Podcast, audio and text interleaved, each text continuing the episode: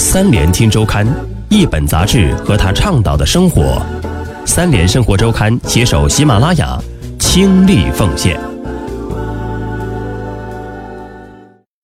欢迎收听三联生活周刊，本节目由三联生活周刊和喜马拉雅联合制作播出。本期我们要分享的文章：人类到底能活多久？文章主笔袁岳。长寿之梦，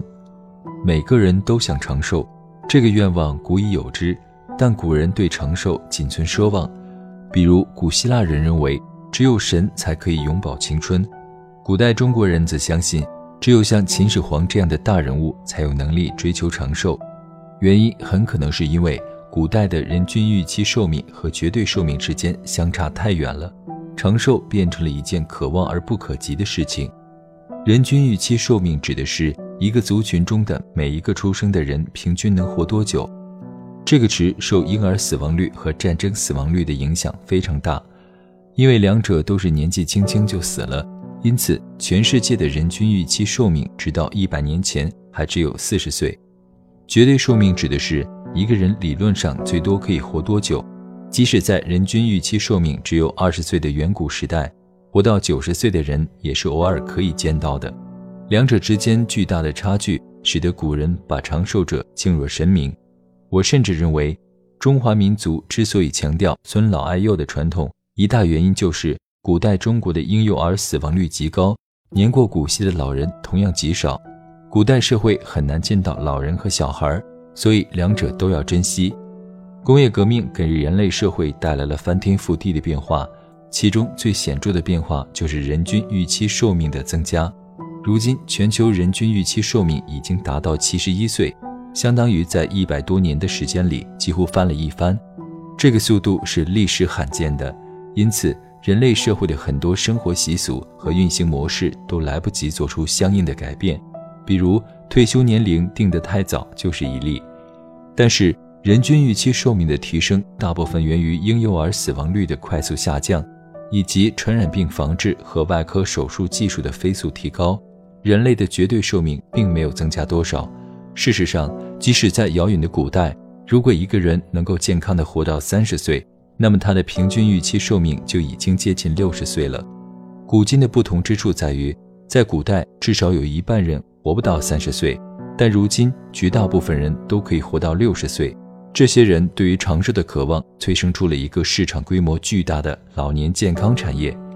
翻开任何一本健康杂志。或者大众报纸的健康版，上面都充斥着长寿秘诀，看多了就会知道，这些秘诀无外乎就是生活规律、节制饮食、坚持运动、戒烟少酒等等这些谁都明白的大道理。但他们都属于生活方式建议，真正有毅力照着去做的人少之又少。真实情况是，虽然每个人都希望自己长寿，但谁也不愿意为此牺牲自己的生活乐趣，尤其是年轻人。很少有人会为了长寿而改变自己的生活方式，可等到大家年纪大了，再想弥补却已经来不及了。因此，所有人都把希望寄托在科学家身上，幻想着等到自己老的时候，药店里会出现一种神奇的药丸，只要买一粒吃下去就能多活几年。奇怪的是，虽然大家都想吃到长寿药，但严肃的长寿研究却一直受到各方冷落。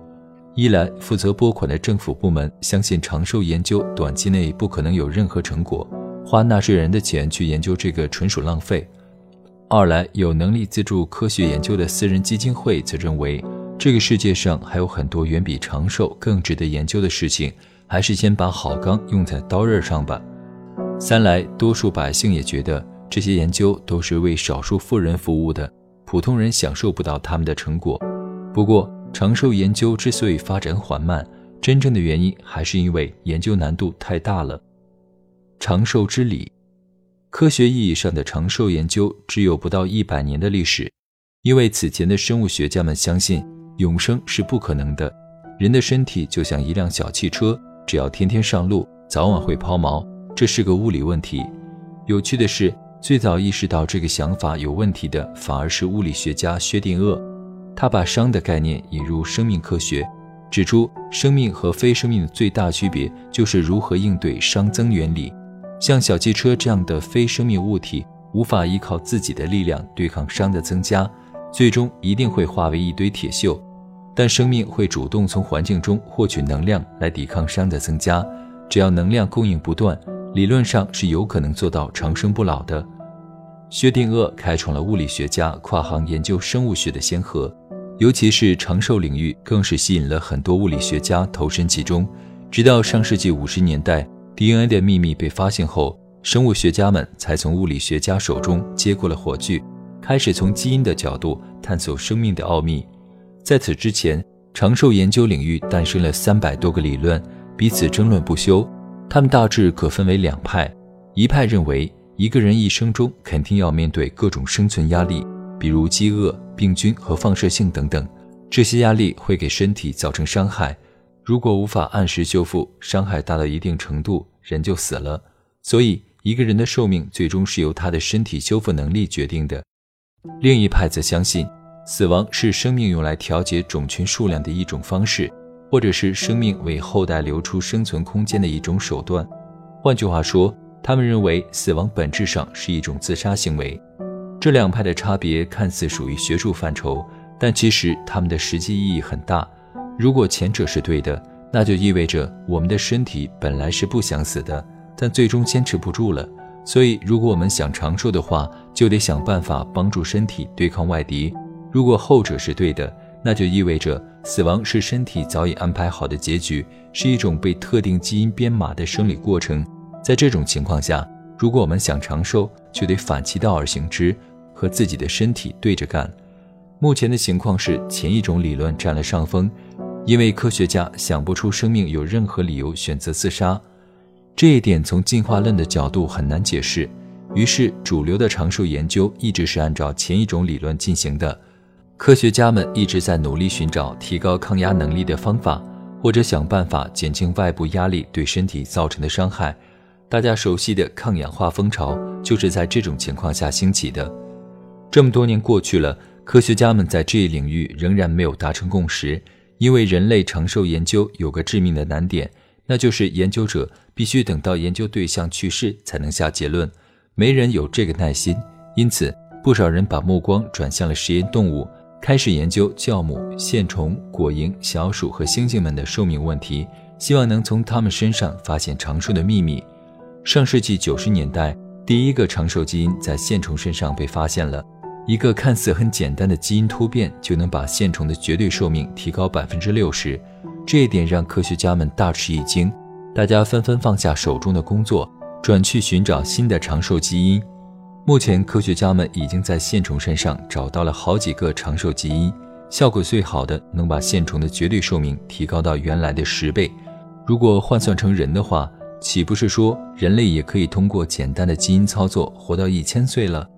可惜的是，后续研究表明，动物越是高级，单个长寿基因所能起到的作用就越有限。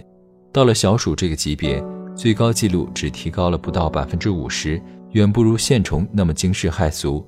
但是，长寿基因的存在本身意义重大，这说明理论上有可能通过调节基因的活性而延长寿命。于是，长寿研究骤然升温，吸引了越来越多的科学家加入到这个行列。但是，这些人不得不面临前文提到的各种障碍。如果无法改变政府和公众的态度，研究经费就拿不到了。长寿之道，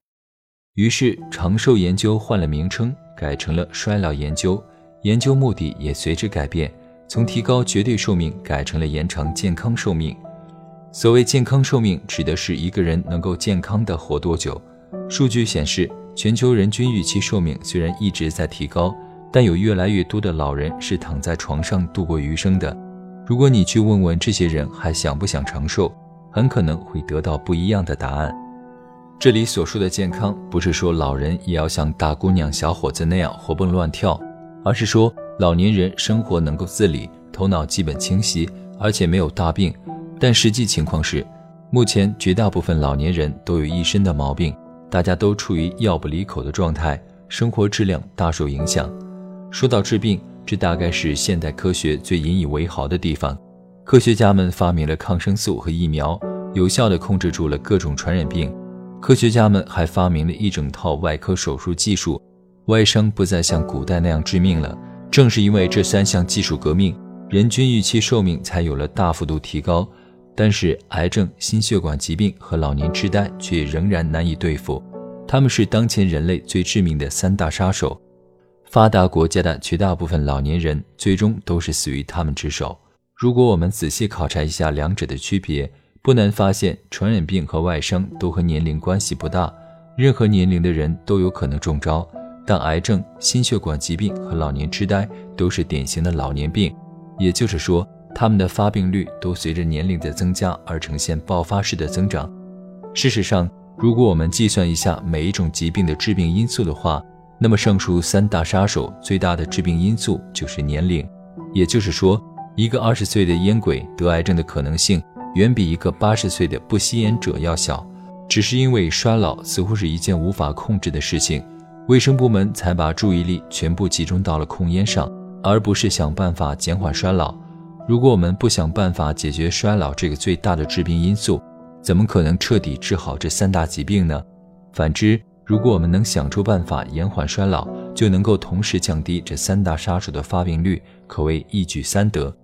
于是，各国政府改变了态度。越来越重视衰老研究了，因为老年人消耗掉了越来越多的公共资源。研究显示，目前全世界每天大约死亡十五万人，其中约有十万人死于各种老年病，约占死亡总人数的三分之二。